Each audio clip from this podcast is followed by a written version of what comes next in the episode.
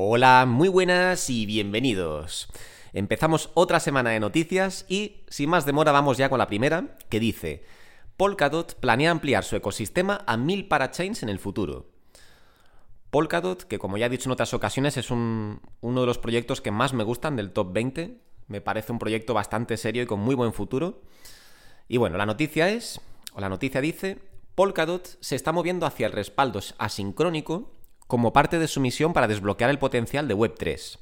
La actualización aumentará el límite de 100 a 1000 parachains. Esto es un aumento significativo, ¿eh? del 900%. La red Polkadot se prepara para una ambiciosa actualización. El respaldo asincrónico permitirá a Polkadot ampliar su ecosistema de parachains de 100 a 1000. La actualización también brindará mayor velocidad y aumentará el espacio de bloque. Bueno, pues tenemos aquí una red que no para de mejorar y tenemos aquí una frase que dice, tenemos una hoja de ruta creíble para lograr que Polkadot admita 1000 parachains y más de un millón de transacciones por segundo. No está nada mal esto, ¿eh? Más de un millón de transacciones por segundo. El diseño está ahí, sabemos cómo escalar Polkadot por tiempo futuro indefinido. O sea que básicamente lo que nos están diciendo, aparte de que Polkadot ya va a mejorar a estos, a estos números tan, bueno, pues tan espectaculares, ¿no? Como un millón de transacciones por segundo, es que saben eh, que pueden escalar Polkadot por tiempo futuro indefinido. Básicamente que pueden seguir mejorándola hasta el infinito, básicamente, es lo que están diciendo aquí. Lo dicho, es un proyecto que a mí me gusta mucho. A día de hoy no la tengo en cartera, pero planeo tenerla en cartera antes de que explote el mercado. Me parece muy buen proyecto y recordemos que el máximo histórico estaba, ahora mismo no recuerdo la cifra exacta, pero estaba sobre unos 50 dólares, si no me equivoco, 50 o 60 dólares, creo que eran 50. Así que todavía le queda un, bueno, pues un buen potencial de subida por delante, al menos un 10x. O sea que una inversión en Polkadot seguramente para este ciclo eh, supondría multiplicar nuestro capital al menos por 10. Ojo, que esto no es una promesa, no puedo aseguraros que el mercado vaya a hacer esto sí o sí, pero bueno, eh, si tenemos en cuenta el máximo histórico, por lógica, los proyectos en mercados alcistas suelen al menos recuperar su máximo histórico. Y normalmente, si son buenos proyectos, suelen superarlo, ¿vale? Pero si contamos con el caso conservador de que Polkadot recupere al menos su máximo histórico, pues estaríamos hablando de multiplicar nuestra, nuestra inversión por 10. Pero seguramente no se quede ahí y aumente eh, el precio a nuevos máximos históricos. Con lo cual puede ser un por 15, un por 20 o quién sabe. Pero bueno, lo dicho, esto no es para prometeros nada ni para convencer a nadie de que invierta en Polkadot. Simplemente es para mostrar que es un proyecto con, desde mi punto de vista, con buen potencial, ya que la tecnología es muy buena. Recordemos que Polkadot está fundada por uno de los fundadores de Ethereum, ¿vale? Por eso es uno de los proyectos que más me gustan. Bueno, ya sabéis que Cardano me encanta también, Cardano, Polkadot. Y ambos proyectos están fundados por exfundadores de Ethereum. O sea que no es ninguna broma, no es ningún proyecto de estos que salen de la nada. Tanto Polkadot como Cardano me parecen proyectos excelentes, con tecnología espectacular y que no paran de mejorar. Así que me parece que tienen gran potencial. Pero bueno, esto es solo mi opinión, es solo mi opinión.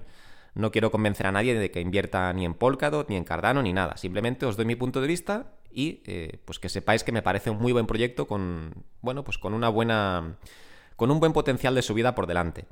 Obviamente, que ahora me diréis, no, pero es que mm, hay un proyecto en el top 300 que no sé qué, que sí. Vale, sí, eso lo sé. Hay proyectos mucho más desconocidos que pueden hacer un por 100 o incluso un por 1000. Yo he tenido este tipo de proyectos en cartera. Pero eh, lo que sí desde mi punto de vista pasa con este tipo de proyectos del top 10, top 20, es que las ganancias están prácticamente aseguradas. Siempre y cuando el mercado se mueva al alza, es prácticamente seguro que estos proyectos también van a aumentar de precio junto con Bitcoin y Ethereum.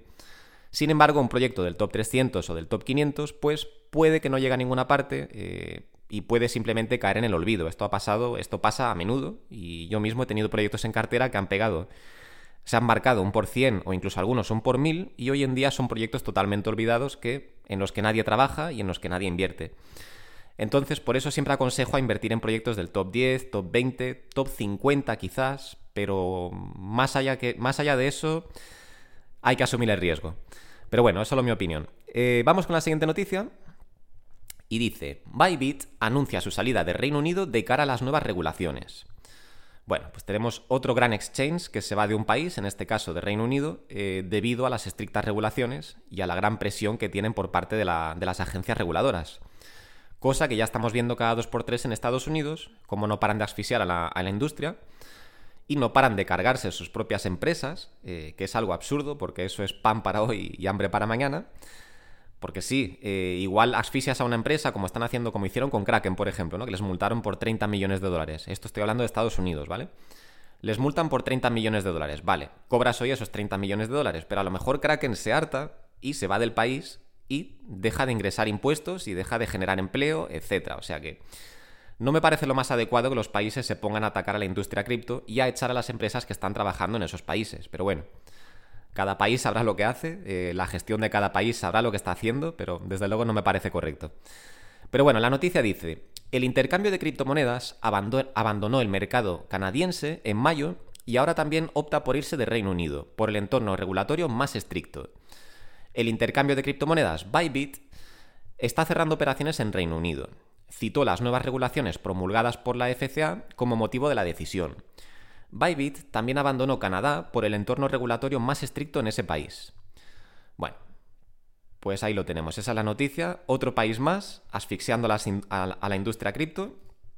Y tenemos una empresa que se cansa de las regulaciones y abandona el país directamente. En este caso, Bybit abandona Reino Unido.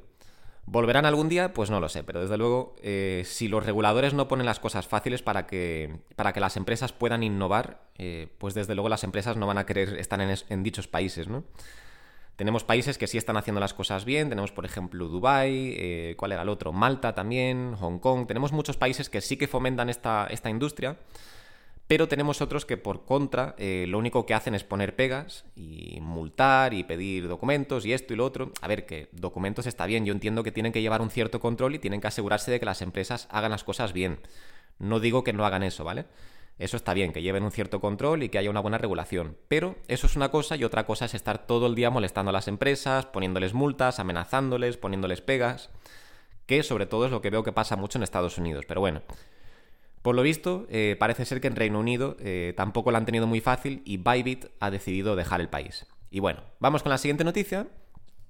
Y precisamente hablando de regulación y de exchanges, tenemos una noticia aquí bastante curiosa y dice, Coinbase obtiene registro del Banco de España para ofrecer servicios con criptomonedas.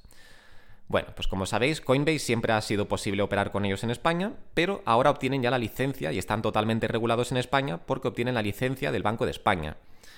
Así que bien por Coinbase, eh, vemos cómo se están expandiendo a Europa, eh, tienen ese plan ahora debido, me imagino yo, eh, saco esa conclusión, debido a todos los problemas que están teniendo con los reguladores estadounidenses, están empezando a ver que pueden tener un, un problema en el futuro para trabajar o para seguir trabajando o operando en Estados Unidos y empiezan a apostar por países europeos. Entonces parece ser que ahora tienen un plan de acción de expandirse a Europa y poder así proteger el futuro de su negocio, ya que si vienen más regulaciones en Estados Unidos y si le siguen poniendo pegas, pues pueden simplemente algún día abandonar Estados Unidos y seguir operando en el resto del mundo.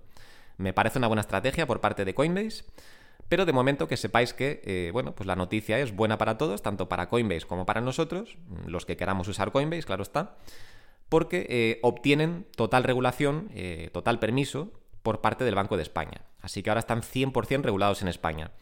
La noticia dice, el Banco de España otorgó luz verde a Coinbase para que ofrezca servicios de intercambio y custodia de criptomonedas a clientes españoles. Coinbase busca expandirse en Europa y sopesó comprar FTX Europa. Vale, esto de que sopesó en el pasado, no sé, yo estoy leyendo en Twitter que esto es algo que sigue ocurriendo, o sea que Coinbase eh, sigue sopesando la opción de comprar eh, eh, perdón, la rama europea de FTX. ¿Para qué diréis si FTX es un, exchange fallido? Bueno, pues simplemente para quedarse con todas las licencias que ya tienen. Recordemos que FTX, aunque es un exchange que falló, estrepitosamente, por cierto, eh, no quita que tenga todas las licencias que tiene que tener y en este caso pues se ve que tienen licencias en Europa y a Coinbase les interesa esa parte. Eh, les interesa a lo mejor hacerse con la rama europea simplemente para tener ya eh, luz verde para operar en el país. Pero bueno, Ahora, como han conseguido el permiso por parte del Banco de España, pues igual ya no les interesa, pero según tengo entendido yo, eh, siguen intentando adquirir FTX, o por lo menos siguen interesados en adquirirlo. Pero bueno, veremos cómo evoluciona esto. Eh, según la noticia, lo dicen en el pasado como que, o sea, que según la noticia, Coinbase ya no estaría interesado en adquirir FTX Europa. Pero lo dicho, yo he leído en todas partes que siguen todavía sopesando esa opción. Pero bueno, la noticia dice, Banco de España otorga autorización a Coinbase podrá ofrecer servicios con criptomonedas a clientes minoristas e institucionales en España. El exchange busca expandirse globalmente en medio de la represión regulatoria en Estados Unidos. Se informa que Coinbase habría sopesado adquirir FTX Europa. Bueno, pues precisamente lo que dice aquí, el exchange busca expandirse globalmente en medio de la represión regulatoria de Estados Unidos. Pues precisamente lo que os decía, esto se ve que es una estrategia por parte de Coinbase para protegerse eh, de futuras medidas que puedan tener los reguladores estadounidenses en el futuro. Lo que significa que si la SEC o otros reguladores siguen poniéndole pegas y siguen multándoles y diciéndoles que no pueden hacer esto o no pueden hacer lo otro, básicamente dificultando su modelo de negocio, pues el día de mañana, si Coinbase ya está bien establecido en el resto del mundo y no dependen solo del negocio estadounidense, pues pueden simplemente eh, cerrar su sucursal en Estados Unidos o abandonar el mercado americano y centrarse en el mercado europeo y quién sabe si el asiático también, si siguen expandiéndose, etc. Y al final es lo que va a conseguir Estados Unidos, que es lo que leíamos, lo que decíamos en la noticia anterior, que si los países no le ponen las cosas fáciles a los exchanges, los exchanges se van. Y es lo que estamos viendo con Coinbase, cómo se están preparando, eh, por lo menos para tener la opción de seguir operando en otros países si Estados Unidos sigue poniendo pegas. Y bueno, siguiente noticia dice, Tether aumenta los préstamos y se aventura en la IA con inversión en Northern Data, o Northern Data. Dice, a pesar de decir que dejaría la práctica, Tether ha estado aumentando los préstamos con stablecoins. Por otro lado, la empresa anunció una inversión estratégica en el centro de datos Northern Data. Tether anunció una inversión estratégica en el centro de datos Northern Data. Eh, la inversión representa una nueva aventura de Tether hacia la inteligencia artificial. Por otro lado, se informa que Tether aumentó sus préstamos con USDT.